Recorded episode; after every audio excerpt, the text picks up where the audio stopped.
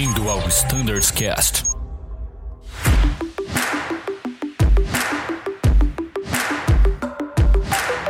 Olá pessoal, tudo bem? Bem-vindos a mais um Standards Cast. Meu nome é Thiago Ferraz e hoje eu estou aqui com o Thiago Biesdorf, coordenador de Flight Standard da frota ATR.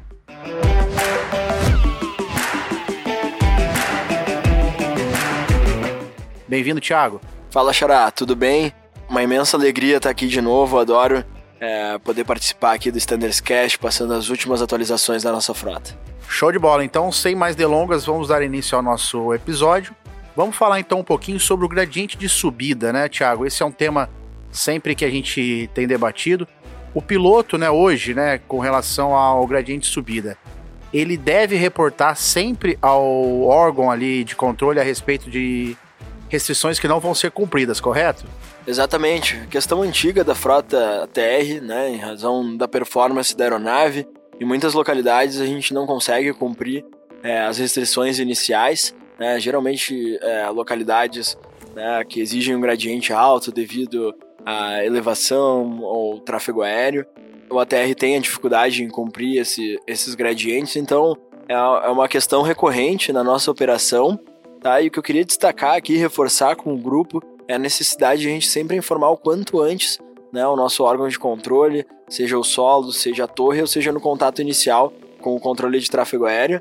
Né, mas o, o importante né, é a gente fazer isso o quanto antes. Né, é, o ideal que a gente sempre faça no primeiro contato com o solo ou com a torre, que a gente informe que a gente não cumpra esse gradiente. E o que, que é legal falar também porque a gente está acostumado a fazer isso em localidades que a gente tem uma operação significativa, é, nos casos de Campinas, Confins, né, que o pessoal está bem acostumado já a identificar que a gente não cumpre ali é, o gradiente, mas a gente tem outras localidades também. É, agora aqui me vem é, Joinville como exemplo, né? Joinville é uma localidade que tem saídas que tem um, um elevado gradiente, a gente não cumpre né, nessa localidade na maioria das condições. Então fica o alerta para a gente sempre informar o quanto antes o, o, órgão de controle de tráfego aéreo que a gente não cumpra esse gradiente para a organização, né, é, para o gerenciamento desse tráfego aéreo. Uma vez que a gente não informa isso, ou informa isso de forma tardia, a gente gera impactos que a gente é, é, para a gente não é muito claro, mas segundo as informações aí dos órgãos, contato que a gente tem, é que gera um impacto bem significativo no gerenciamento deles. Até porque o controlador ele espera que você cumpra aquela restrição, né? Uma vez que você informa ele próximo ali ou já em voo, tem um impacto ali em todo o tráfego aéreo daquele setor. Exatamente. E aproveito também para puxar brasa para um projeto recentemente implementado aqui na frota, que é o Briefing Guide, que é um excelente momento para a gente identificar isso, né? Onde o Briefing Guide é, chama né, a atuação é, de ambos os pilotos, né? É, um realizando o briefing, o outro conferindo, né? Ponto a ponto da saída, né, no momento da realização do briefing, então é um excelente momento para a gente identificar ali que esse gradiente não está sendo cumprido, né, e ressaltar a importância, né, de uh, informar o órgão de controle que a gente não cumpre esse gradiente. Fechou? Fantástico. Então, dando prosseguimento, né, um outro tema bem legal que já foi abordado aqui é, em um episódio do Standards Cash, mas que a gente traz novamente o tema para abordar algumas dúvidas que ficaram com relação a isso, é sobre a operação IFR em localidades VMC, correto? Exatamente, Ferraz. A gente falou recentemente sobre esse assunto aqui. O ATR também é bem suscetível a esse tipo de operação. A gente opera em muitas localidades que a classificação do aeroporto, né, o código de referência é 2 Charlie, o ATR é uma aeronave 3 Charlie. E nessas condições, para a gente manter a operação IFR, é exigido pela autoridade que a gente realize o procedimento em condições VMC. Então, os mínimos para a realização do procedimento passam a ser os mínimos visuais, ou seja, a gente só pode iniciar aquele procedimento uma vez que a rádio ou o controle informou condições visuais. Tá? Porém, é importante deixar claro aqui, a gente está num voo IFR, a gente não faz mudança de regras nesse tipo de procedimento. E a principal dúvida, que é por isso que a gente está revisitando esse assunto aqui, que um comandante me trouxe, é que MDA eu seto na minha aeronave, né? Uh, a MDA publicada, beleza? Eu inicio o procedimento uma vez que a gente tem as informações que o aeródromo encontra-se em condições visuais, 5.000 de visibilidade né, e 1.500 de teto, né, e cumpro o perfil do procedimento, beleza? Fantástico, então é exatamente isso aí, né? O aeroporto eles têm que estar em condições visuais, né? condições meteorológicas visuais, porém o nosso voo ainda continua sendo um voo por instrumento, dentro das regras de voo por instrumento, porém a gente adota a MDA do procedimento, correto? Exatamente, dentro do perfil do, do procedimento publicado. Ou seja, então a gente é, segue a MDA conforme a publicada, embora os mínimos para execução do procedimento sejam os mínimos visuais. É isso que gera uma confusão aí no, no grupo e é bom a gente deixar claro. E pessoal, legal que eu trouxe é, esse ponto de um comandante que veio até, até mim é, me questionar. Ele informou que tinha escutado o episódio, mas não tinha ficado claro e incentivo a todos que estão nos escutando. Se o, esse tópico ou os demais tópicos que aqui a gente está falando é, não estão claros o suficiente, nos procurem. Tem um e-mail dedicado, standardscat.voeazul ou os nossos próprios contatos pessoais aí estão à disposição. Fantástico, é isso aí. A gente sempre lembra, já também complementando o que o Tiagão falou, Fiquem à vontade para dar sugestões aí, o que vocês querem escutar aqui, que é, o feedback de vocês é muito bem-vindo. Então, dando continuidade ao nosso bate-papo sobre RT do SOP, né? A gente teve uma RT uh, ah, recentemente com relação ao Hotel Mode da frota. Exato, publicado hoje essa RT. Essa RT vem por uma questão de segurança, né? Um assunto debatido junto com o safety, com o pessoal do safety, inserindo no nosso, no nosso procedimento de acionamento de Hotel Mode né, a restrição da presença de ambos os pilotos na cabine para o acionamento. Então, pessoal, para acionar o Hotel Mode é necessária a presença de ambos os pilotos, tá? O procedimento, como padrão operacional, ele é designado ao comandante, ou seja, o comandante que faz o, o acionamento do Hotel Mode. Porém, conforme o gerenciamento da carga de trabalho do comandante, ele pode sim delegar que isso seja feito ao primeiro oficial, né? E claro, sempre cumprindo essa restrição aí que a gente insere através da CRT com ambos os pilotos dentro do cockpit, tá? Durante, né, enquanto o Hotel Mode é, estiver acionado, é, também é mandatória a presença de ao menos um, né? Então, para o acionamento dos dois pilotos dentro do cockpit, durante o período de acionamento, ao menos um piloto dentro do cockpit ali, para eventuais intercorrências aí, beleza? Fantástico. Então vai acionar o Hotel Mode sempre com os dois na cabine. Exato. Com relação à janela de estabilização, a gente também teve uma mudança na política, né? Trazendo aí, é, incorporando a política das outras frotas aí, Airbus, né? É, com relação à janela de estabilização.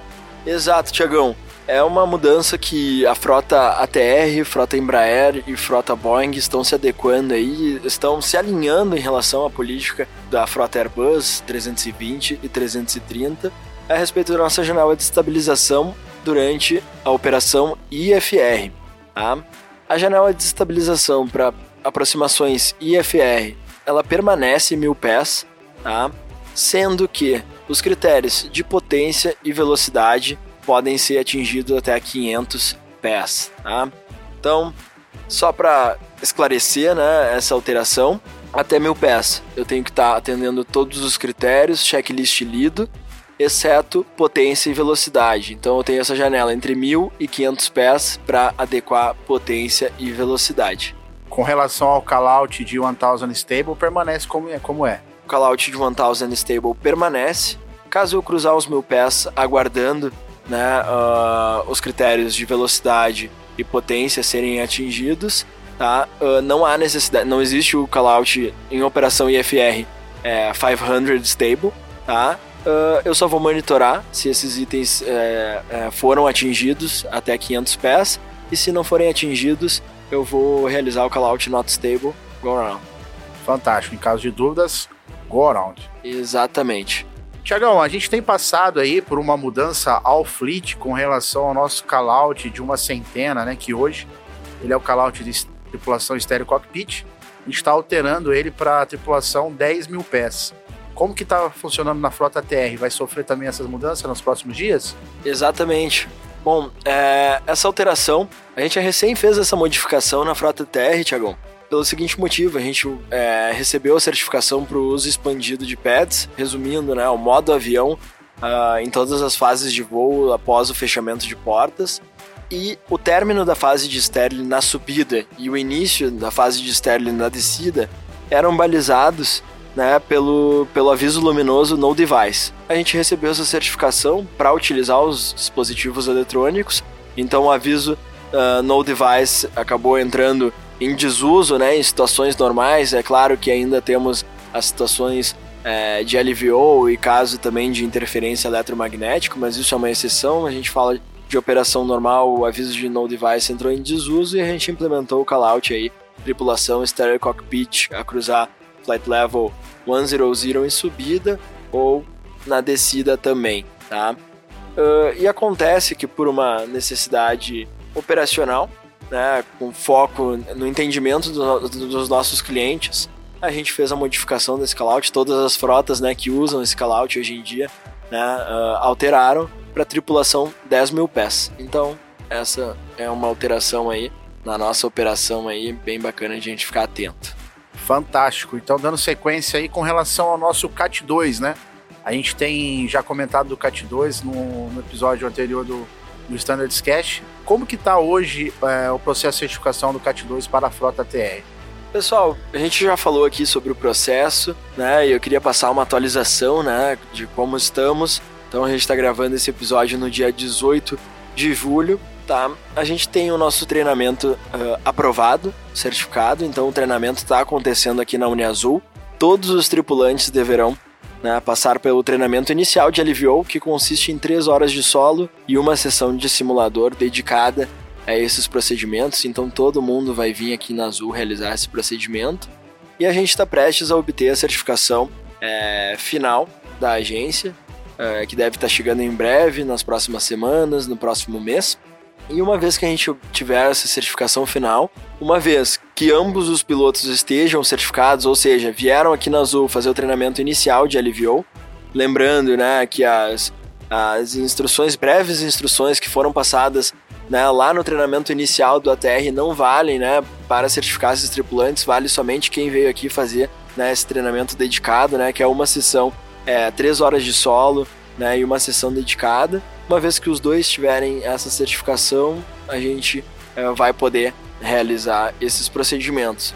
Mas para deixar claro para todo mundo, vem comunicação anunciando de fato quando a gente receber essa certificação final, vem a comunicação aí informando a todos, né, que a partir da uh, determinada data estamos certificados CAT2 e orientando todo mundo aí é, em relação a esse tipo de aproximação. Por enquanto, pessoal, é, até o dia 18 de julho ainda não temos essa certificação, né? Está sob análise da agência. Fantástico. Então o CAT 2 aí, eu acredito que vai ser um ganho enorme para a frota, né? Justamente nessa, nessa época que a gente está ainda vivendo ela, que é uma época do inverno, que muitos aeroportos, principalmente aqui no sul e no sudeste, têm a condição meteorológica deteriorada e isso aí vai trazer um ganho expressivo para a frota TR.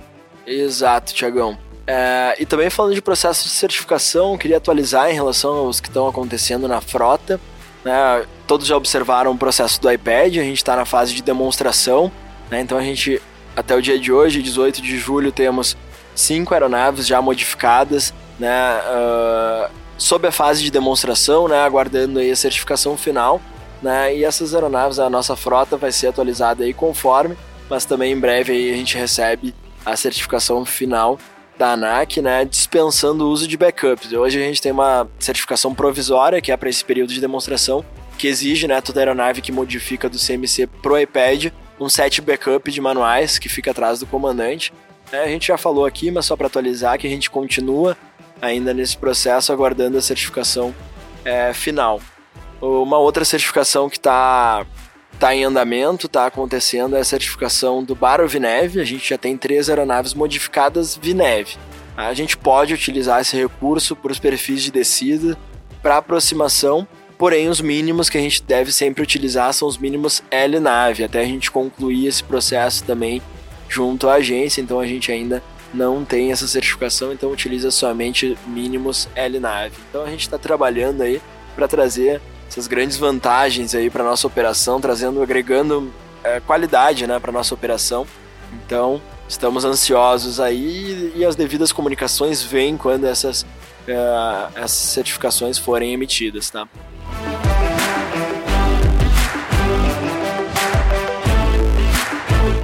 Fantástico, muito legal, né? Eu acho que a gente conseguiu nesse episódio trazer um overview aí é, de tudo que está acontecendo na frota TR. É, a gente já comentou aqui sobre as sugestões, sempre bem-vinda. Esse episódio foi gravado via sugestões do grupo de voo. Então fica o contato aberto novamente aqui, standardscast.voiazul.com.br. Tiagão, mais uma vez, muito obrigado pela sua presença. É, eu acho que esse episódio vai agregar muito aí para os tripulantes de voo da Frota TR. Você quer fazer alguma consideração final? Não, queria agradecer o tempo, o espaço disponibilizado aí pra gente e queria agradecer a audiência de todo mundo que está nos escutando em casa, do avião, no voo de extra, quem sabe. É, muito obrigado aí, pessoal, e até uma próxima. Muito obrigado também, pessoal. Nosso canal flightstandard.voiazul.com.br fica aberto sempre para dúvidas e sugestões. Até uma próxima e tchau!